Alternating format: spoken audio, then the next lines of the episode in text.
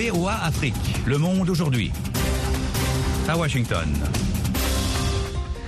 Madame, mademoiselle, monsieur, bonsoir et bienvenue à l'écoute. Nous sommes le lundi 1er janvier 2024 et il est 19h30 en temps universel. Bonne année à vous toutes et à vous tous. Jacques Aristide en direct de Washington pour vous présenter le monde aujourd'hui. Les titres ce soir. En République démocratique du Congo, le chef de l'État sortant, Félix Tshisekedi, a largement été réélu. C'est une bonne nouvelle. Euh, Félix Tshisekedi, donc euh, le président sortant, a obtenu 73,34% des suffrages. Une victoire rejetée par des candidats de l'opposition. C'était sans surprise à partir du moment où M. Kadima, en toute violation de la loi, n'a fait qu'annoncer euh, des résultats émanant de sa propre tête.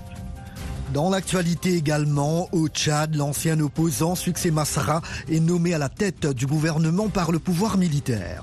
En Guinée, le chef de la junte prévoit la tenue d'un référendum constitutionnel dans le courant du Nouvel An. Au Moyen-Orient, Israël prévient que sa guerre contre le Hamas palestinien va se poursuivre tout au long de cette année. Et dans la partie magazine, tour d'horizon des festivités aux quatre coins du globe pour accueillir 2024.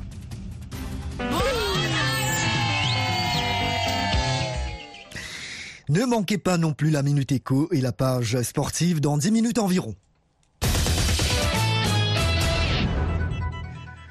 En République démocratique du Congo, Félix Tshisekedi a été réélu au la main président avec 73,34% des voix d'après des chiffres officiels publiés à Kinshasa hier, après un scrutin qualifié de simulacre d'élection par l'opposition qui en demande l'annulation. Les précisions de John Lyndon. Je suis réélu président de tous les Congolais. C'est dans un esprit d'ouverture que j'exercerai ce deuxième mandat, a déclaré Félix Tshisekedi depuis son QG de campagne, devant lequel s'étaient massés sous la pluie des centaines de sympathisants qui ont accueilli avec applaudissements et cris de joie l'annonce des résultats retransmis sur deux écrans géants.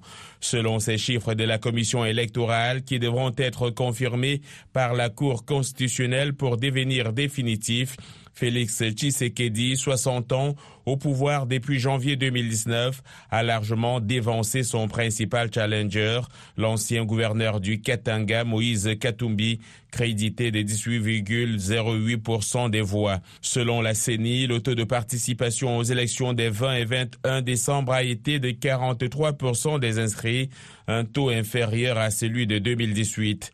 Dans une déclaration commune, neuf candidats de l'opposition ont catégoriquement rejeté ce qu'ils qualifient de simulacre d'élection, appelant le peuple à descendre dans la rue.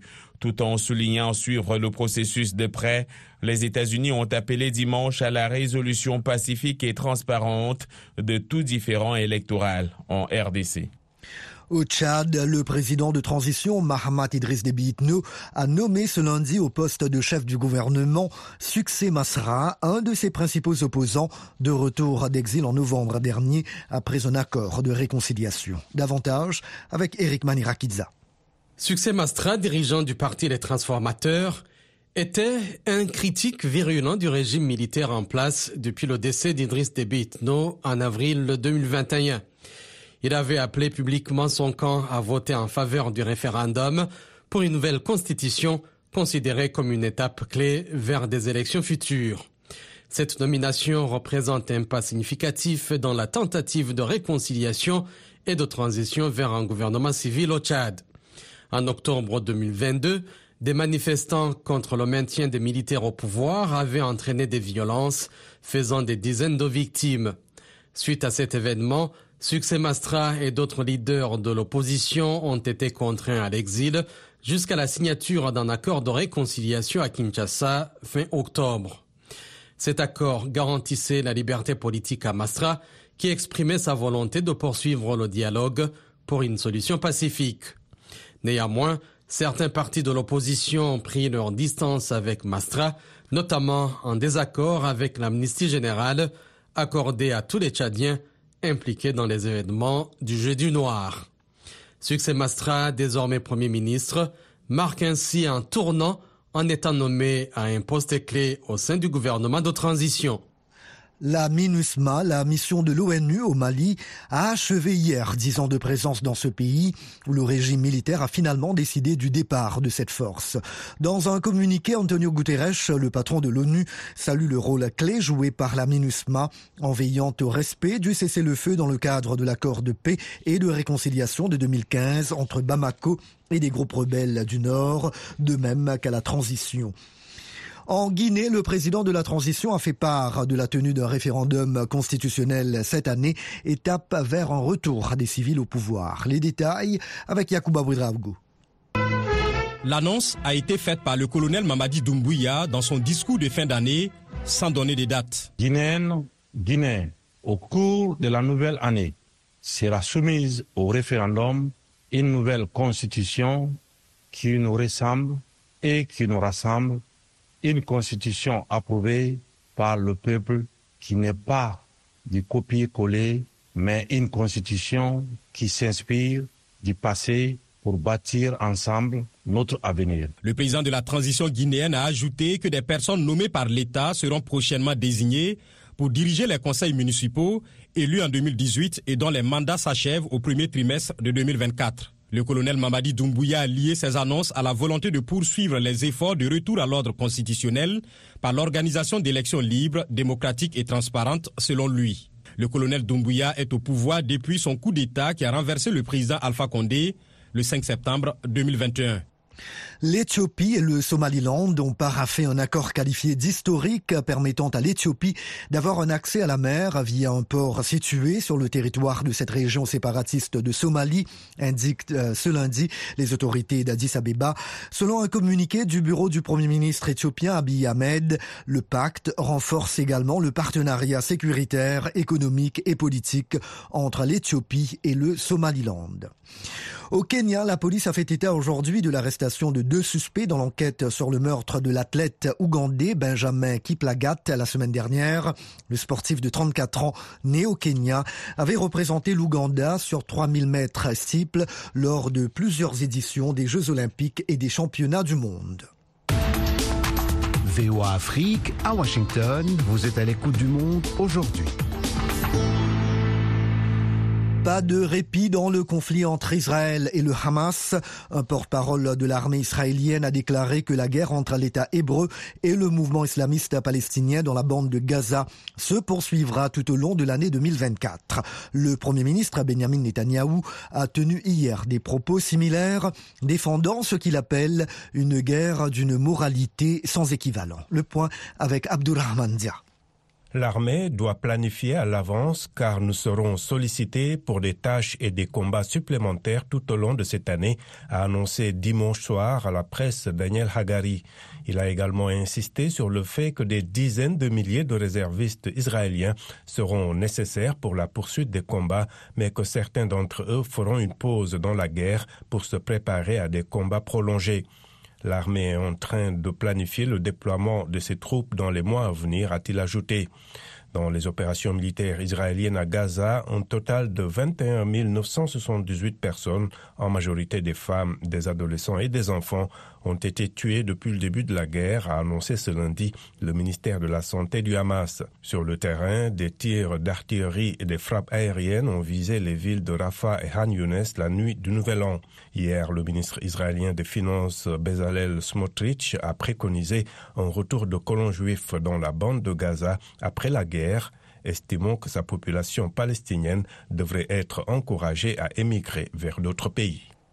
Les États-Unis sont prêts à fournir toute aide nécessaire au Japon après des puissants séismes qui ont frappé le pays ce lundi et qui ont fait au moins quatre morts. Mon administration est en contact avec les responsables japonais et les États-Unis se tiennent prêts à fournir toute aide nécessaire au peuple japonais, indique le président américain Joe Biden dans un communiqué publié aujourd'hui, rappelant que Tokyo et Washington sont de proches alliés. Près de 30 000 migrants ont rejoint illégalement les côtes anglaise en 2023 en traversant la Manche, un bilan forte baisse par rapport à 2022 qui avait été une année record. Ces chiffres sont suivis de près au Royaume-Uni où les gouvernements conservateurs successifs ont promis de reprendre le contrôle des frontières après le Brexit, le retrait du pays de l'Union européenne. L'immigration s'annonce comme un sujet clé de la campagne pour les élections législatives prévues cette année. Le Premier ministre Rishi Sunak a d'ailleurs promis d'arrêter les bateaux des migrants clandestins. Voilà pour le journal. Sans plus tarder, en condensé des nouvelles économiques, il est l'heure de la Minute Éco avec Nanit Talani. Le Nigeria veut produire 2,6 millions de barils par jour de pétrole et de condensat d'ici 2026 contre 1,6 million de barils en 2023. Premier exportateur de pétrole d'Afrique, le Nigeria a connu une baisse de production due au vol de brut, au vandalisme des oléoducs dans le delta du Niger et à la faiblesse des investissements. Toutefois, Abuja affirme que des grandes compagnies pétrolières se sont engagées à investir 13,5 milliards de dollars à court terme. En Côte d'Ivoire, le régulateur du cacao a suspendu les ventes de contrats d'exportation de fèves pour la saison 2024-2025 en raison d'inquiétudes concernant la faible production selon le Conseil du cacao et du café. Ce dernier a déjà vendu environ un million de tonnes de contrats d'exportation de cacao pour la dite saison. Environ 350 000 tonnes ont été cédées à des sociétés multinationales et le reste à des exportateurs locaux.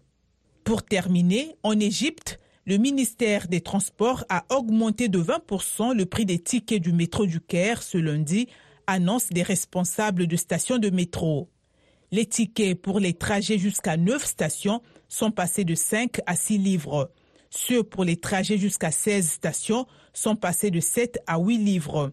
Ceux pour les trajets jusqu'à 23 stations sont passés de 10 à 12 livres. Une nouvelle catégorie de tickets a été créée pour les trajets de plus de 23 stations qui coûteront désormais 15 livres. À présent, résumé de l'actualité sportive, nous retrouvons Yacouba Ouidraogo. Bonsoir Yacouba. Bonsoir Jacques, bonsoir à tous. L'Algérien Mine Gouiri est forfait pour la Cannes. Oui, l'attaquant de 23 ans n'ira pas en Côte d'Ivoire en raison d'une blessure, selon la Fédération algérienne de football. Amin Gouiri joue avant-centre au club français de Rennes. La nature de sa blessure n'a pas été précisée, pas plus que le nom de son remplaçant dans le groupe. Après avoir joué en équipe de France Espoir, Gouiri a rejoint la sélection algérienne en septembre 2023 et avait été retenu par le sélectionneur Jamel Belmadi pour disputer la Cannes. Pour la Cannes prévue du 13 janvier au 11 février, l'Algérie est logée dans le groupe D avec l'Angola, le Burkina Faso et la Mauritanie. Athlétisme, Béatrice Chebet bat le record du monde du 5000 mètres sur route. La Kenyane de 23 ans a battu hier le record du monde du 5000 mètres sur route en 14 minutes et 13 secondes lors de la Corsa del Nasos à Barcelone. Je suis venu à Barcelone décider à améliorer le record du monde car je m'en sentais capable, a déclaré Béatrice Chebet après sa victoire. Elle améliore ainsi le précédent record détenu par l'Éthiopienne Sembere Teferi qui avait couru en 14 minutes 29 secondes en septembre 2021 lors d'une course également réservée aux femmes en Allemagne. Une autre Éthiopienne, Ege Gayou Taillé, a terminé deuxième en 14 minutes et 21 secondes. Le podium a été complété par la Kenyane Liliane Kasai Rengeruk, 14 minutes 26 secondes. Et basketball avec les résultats de la nuit dernière en NBA, dur réveillon pour les Spurs qui ont été balayés par les Celtics. San Antonio n'a pas fait le poids face à Boston vainqueur 101 à 134 pour son dernier match de 2023. Une nouvelle fois, la pépite française Victor Wambanyama est sorti du lot avec 21,7 rebonds et 3 passes décisives en 24 minutes de jeu. Mais cela n'a pas suffi à conduire les Spurs à la victoire. De son côté, à 39 ans, avec 34 points, 5 rebonds et 8 passes décisives, LeBron James a plané au-dessus de la rencontre contre les Pélicans de la Nouvelle-Orléans. Mais les Los Angeles Lakers se sont inclinés 129 à 109. Avec ce revers, Los Angeles se retrouve avec un bilan de 17 victoires et 17 défaites avant d'attaquer le reste de la saison 2024. Oklahoma City a été fidèle à sa réputation, troisième meilleure équipe de NBA en termes de réussite à trois points. Le Thunder a nettement dominé les Brooklyn Nets 124 à 108 et conforte sa position de dauphin de Minnesota à l'ouest. Dans l'Arizona, Phoenix a battu Orlando 112 à 107 grâce notamment aux 31 points de Kevin Durant. Merci Yakuba.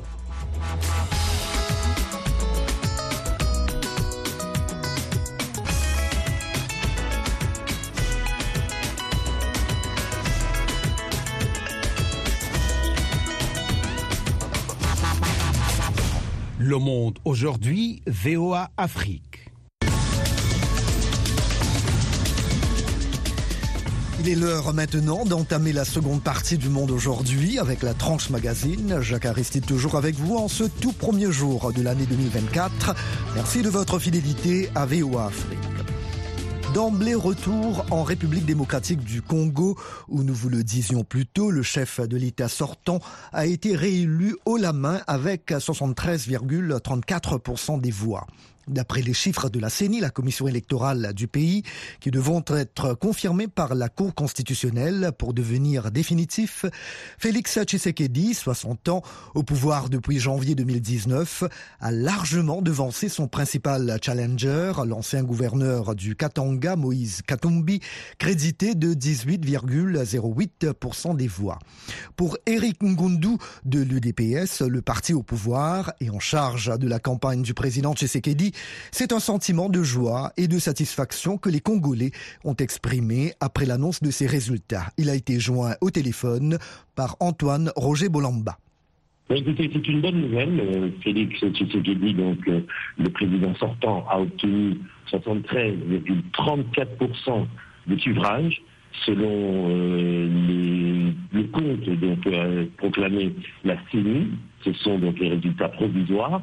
On attend encore quelques jours, hein, si jamais il y a des, des, réclamations, des contentieux auprès de la Cour constitutionnelle, qui elle-même, cette Cour constitutionnelle, donnera les résultats définitifs et officiels d'ici le 10 janvier prochain. Et donc, c'est une très bonne nouvelle. Ça veut dire que les Congolais ont plébiscité, ont donné donc euh, leur suffrage de façon massive, historique au président Tshisekedi pour lui renouveler leur confiance afin qu'il puisse justement diriger euh, le pays pour les cinq prochaines années.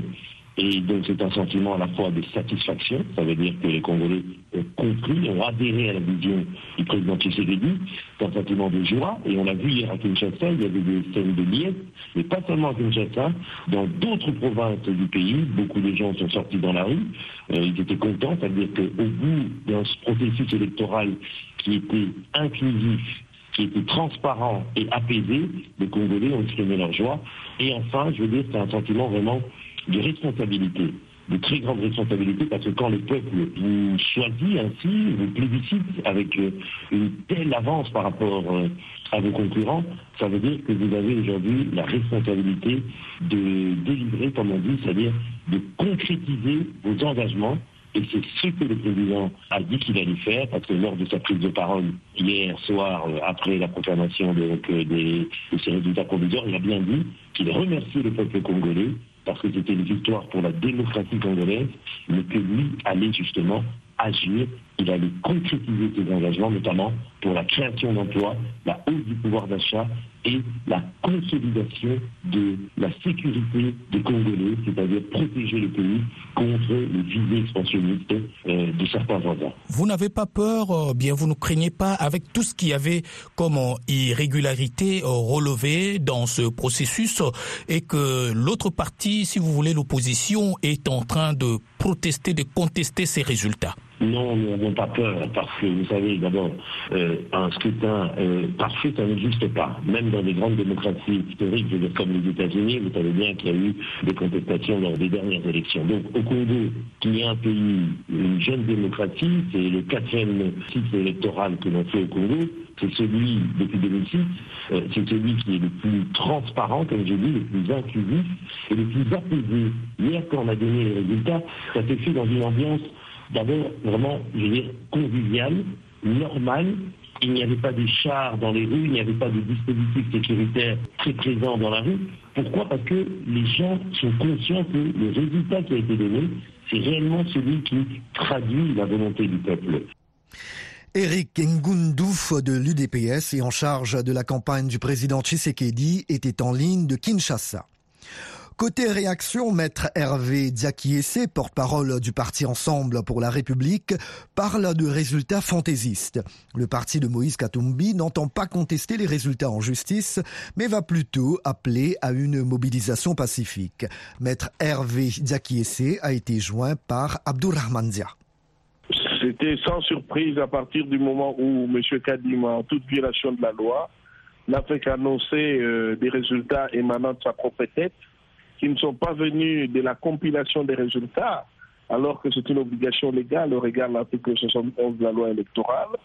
Il n'a pas répondu aux questions sur les centres et bureaux de vote qui ont été effectivement ouverts, ni sur le nombre de machines à voter qui ont été déployées. Donc il n'y a aucune source de traçabilité des résultats fantaisistes qu'il donne. J'apprécie même la modestie du pourcentage. Au point où on en était, pourquoi seulement 73% Pourquoi pas 100% Pourquoi pas 200% Comme les taux de participation dans certains centres de vote. Donc euh, aujourd'hui, euh, nous nous retrouvons devant une usurpation de la souveraineté de notre peuple et c'est normal de le mobiliser pour contester euh, ce putsch électoral. Et quand vous parlez de, de mobilisation, vous pensez à quoi? Est-ce que vous allez contester les résultats devant la justice? Euh, Qu'est-ce que vous comptez faire? Mais non, il n'y a pas besoin. La Cour constitutionnelle et les, les triangles du blanchiment de ces processus, elle a été noyautée et mise à l'image du régime de M. Tshisekedi à son service. Lorsque son président, au regard du chaos électoral, vous vous rendez quand même compte que nous avons une commission électorale indépendante qui a laissé des machines à voter entre les mains des candidats, tous de l'obédience de Félix Tshisekedi, et dont on ne maîtrise pas le nombre, et qui ont eu donc forcément une incidence sur un processus où la CENI est complice dans le bourrage des journées électorales. Donc on n'est plus dans, un schéma où sur le plan institutionnel, nous pouvons attendre des réponses appropriées. Les institutions sont galvaudées et au service d'un camp. Donc il faut euh, en appeler à la souveraineté populaire par des démonstrations démocratiques et pacifiques, mais massives, pour démontrer notre mécontentement face à un braquage électoral de trop. Maître Hervé Diakiese, porte-parole du Parti Ensemble pour la République, joint dans la capitale congolaise. Retrouvez-nous sur VOA Afrique 24 heures sur 24 à Goma en RDC sur 96.2 FM. En Colombie, les autorités constatent une augmentation du nombre de migrants africains arrivant à l'aéroport de Bogota. Cette situation a provoqué une crise humanitaire dans une partie de l'enceinte. Sur place, dans la capitale colombienne, le reportage de Jair Diaz, récit Yakuba Ouedraogo. Ces scènes se déroulent à l'intérieur du terminal international de l'aéroport El Dorado de Bogota. Plus de 200 migrants africains arrivent chaque jour en tant que passagers en transit. Certains, qui parviennent à entrer en Colombie, doivent attendre jusqu'à 5 jours leur vol de correspondance pour le Salvador ou le Nicaragua. La plupart d'entre eux ne sont pas admis, ce qui crée une crise migratoire dans les zones d'attente de l'aéroport. Le général José Luis Ramirez est le directeur de la police de Bogota. La question de l'aéroport fait déjà l'objet d'une enquête de la part de la Colombia Migration et, en tant que directeur général, nous mettons à profit toutes les capacités de la division criminelle d'Interpol et de la coopération internationale pour faire avancer ce processus d'enquête. Selon les autorités, nombre de ces migrants africains arrivent à Bogota à bord d'un vol quotidien en provenance d'Istanbul en Turquie dans le but de poursuivre leur voyage vers les États-Unis. José Luis Ramirez, directeur de la police de Bogota. Nous savons qu'il y a des difficultés à l'aéroport. Il y a une zone de personnes inadmissibles. Le problème, c'est que lorsqu'elles arrivent à Colombia Migration, elles sont jugées interdites de territoire dans une salle spéciale et c'est là que les contrôles doivent être renforcés. Les autorités colombiennes préparent des mesures supplémentaires pour accueillir le flux de migrants africains, principalement originaires de la Guinée, du Cameroun, de la Somalie, de l'Angola, du Burkina Faso et d'Érythrée, entre autres. Carlos Fernando Garcia est le directeur des migrations de la Colombie. Les protocoles visent fondamentalement à établir des contrôles plus stricts euh, qui incluent des informations préalables de la part des compagnies aériennes comme Turkish euh, qui a été lié dans cette affaire afin que nous sachions à l'avance en Colombie si les mineurs arrivent et que nous soyons prêts à les recevoir, à établir une série de questionnaires qui nous permettent de clarifier la situation légale de ces enfants en Colombie. La police cherche à savoir si des trafiquants d'immigrés sont responsables de ce flux de migrants africains se dirigeant vers l'aéroport d'Eldorado. VOA Afrique, Jamina, c'est 93.1 FM au Tchad.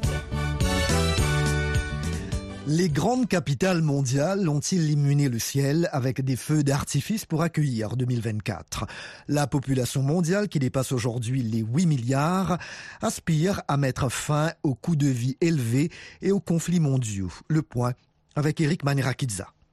À New York, des milliers de personnes ont assisté à la traditionnelle descente de la célèbre boule en cristal de Times Square, tout illuminé tandis que des marchands écoulés Vuvuzela et chapeaux estampillés 2024. Lors d'une apparition télévisée avant les célébrations new-yorkaises, le président démocrate Joe Biden a fait part de son optimisme pour l'économie américaine.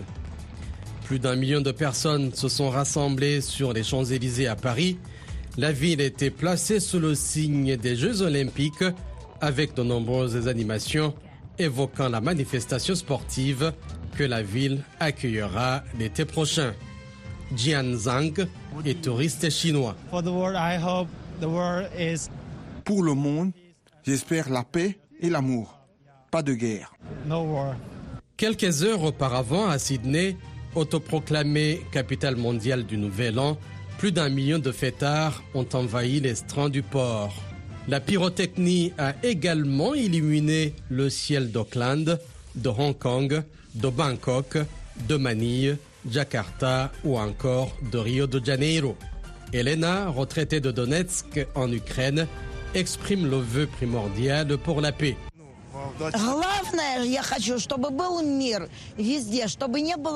Le plus important, c'est que je souhaite la paix partout. Je souhaite qu'il n'y ait pas de guerre, que les gens ne meurent pas, que les enfants rient toujours, qu'il y ait des voix d'enfants, que les gens n'aient pas peur de marcher dans les rues, vivant en riant, que le soleil brille toujours, que tout le monde soit en bonne santé et heureux. L'essentiel, c'est la paix et tout le reste viendra avec.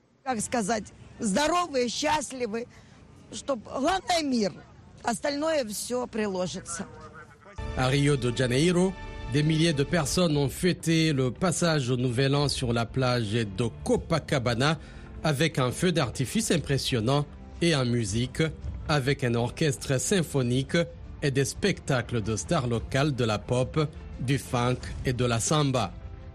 Francielle Mourinho s'en réjouit. Aujourd'hui, nous sommes ensemble avec beaucoup de joie, beaucoup de pensées positives pour avoir une merveilleuse année 2024. Ce sera une année au cours de laquelle nous réaliserons tous nos rêves, une année de bonne santé où nous serons toujours entourés de personnes qui nous sont chères. À Rome, le pape François a prié pour les victimes des conflits dans le monde, citant les Ukrainiens, les Palestiniens et les Israéliens, le peuple du Soudan et les Rohingyas, martyrs en Birmanie. À la fin de l'année, ayez le courage de vous demander combien de vies ont été déchirées dans les conflits armés, combien de morts, a déclaré le souverain pontife âgé de 87 ans après la prière de l'Angélus sur la place Saint-Pierre. Et voilà des vœux et des festivités aux quatre coins du globe pour bien accueillir l'an 2024. Des célébrations qui mettent un point final à cette édition du Monde aujourd'hui. La mise en onde a été assurée par Georges Lénor Sagno. L'actualité se poursuit sur nos ondes et sur voaafrique.com. Merci chers amis fidèles de la VOA de nous avoir accueillis chez vous en ce lundi 1er janvier. Jacques Aristide ici dans la capitale américaine. Toute l'équipe se joint à moi pour vous souhaiter une très belle et heureuse année 2024. À très bientôt. Care, prenez bien soin de vous.